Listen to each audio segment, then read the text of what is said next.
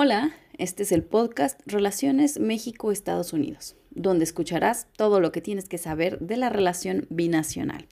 Hoy es miércoles 2 de marzo y yo soy Urapiti Paloma, internacionalista por el Colegio de San Luis y maestra en estudios políticos por Edinburgh University. El primero de febrero, el Departamento de Seguridad Nacional de Estados Unidos dio a conocer que la frontera con México será patrullada por una nueva tecnología, unos perros robot. Así es, los cuales han sido desarrollados por la Dirección de Ciencia y Tecnología, que apoyará a su vez a la Oficina de Aduanas y Protección Fronteriza la CBP por sus siglas en inglés.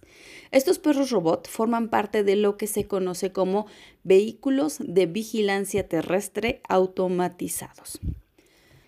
Y citando a Brenda Long, jefa de Ciencia y Tecnología del Departamento de Homeland Security en Estados Unidos, decía, la frontera sur puede ser un lugar inhóspito para el hombre y la bestia y este es exactamente el motivo por el cual una máquina puede sobresalir allí. Según Gavin Kennelly, director de productos Ghost Robotics, su perro robot de 100 libras fue creado exactamente para este tipo de trabajo que la CBP necesita hacer. En sus palabras, es un robot cuadrúpedo resistente. Atraviesa todo terreno natural como arena, rocas y colinas así como entornos construidos por humanos como escaleras. Es por eso que tiene estas cuatro piernas y no huellas. Ghost Robotics diseñó sus capacidades de carga útil como un sistema abierto que facilita la integración con diferentes tipos de cámaras, cámaras de 360 grados, térmicas, de visión nocturna, entre otros, así como sensores químicos, biológicos, radiológicos y nucleares en estos robots.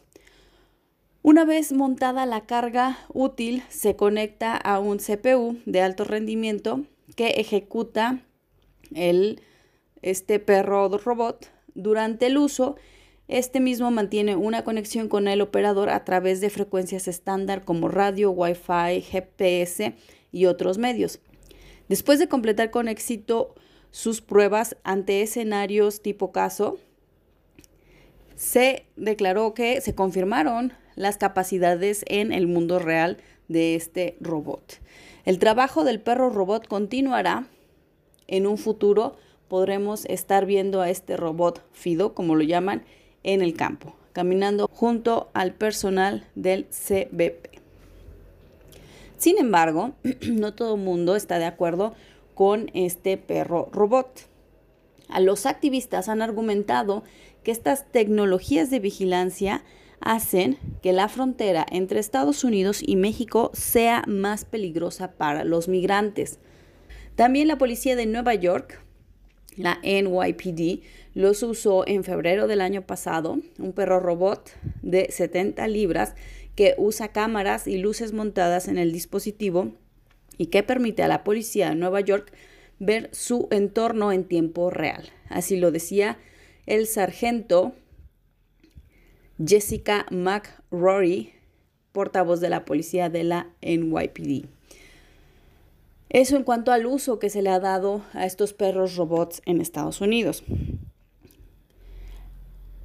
La opinión ante el uso en la frontera por la organización Alianza Migrantes que lideró una protesta contra este tipo de políticas migratorias de la administración del presidente de Estados Unidos, Joe Biden, y el posible uso de estos perros robot para patrullar la frontera con México es en contra del uso. Un grupo de defensores inmigrantes se reunieron con letreros en los que se observaba mensajes en contra de esta medida, los cuales se en el marco de la visita del embajador estadounidense en México, Ken Salazar, a Tijuana el 15 de febrero. Hay varios prototipos de estos perros robots. Algunos de ellos tienen armas. Imagínense lo que va a ocurrir si llega a activarse esas armas, donde pueden dañar o incluso matar a un migrante que quiera cruzar a los Estados Unidos. Así lo manifestaba a los medios José María García Lara, que es quien es el director de Alianza Migrante. En esta visita que hacía el embajador Ken Salazar a Tijuana el 15 de febrero fue parte de una gira más extensa en la cual visitó algunos de los 60 puertos a lo largo de las 3.200 kilómetros de frontera.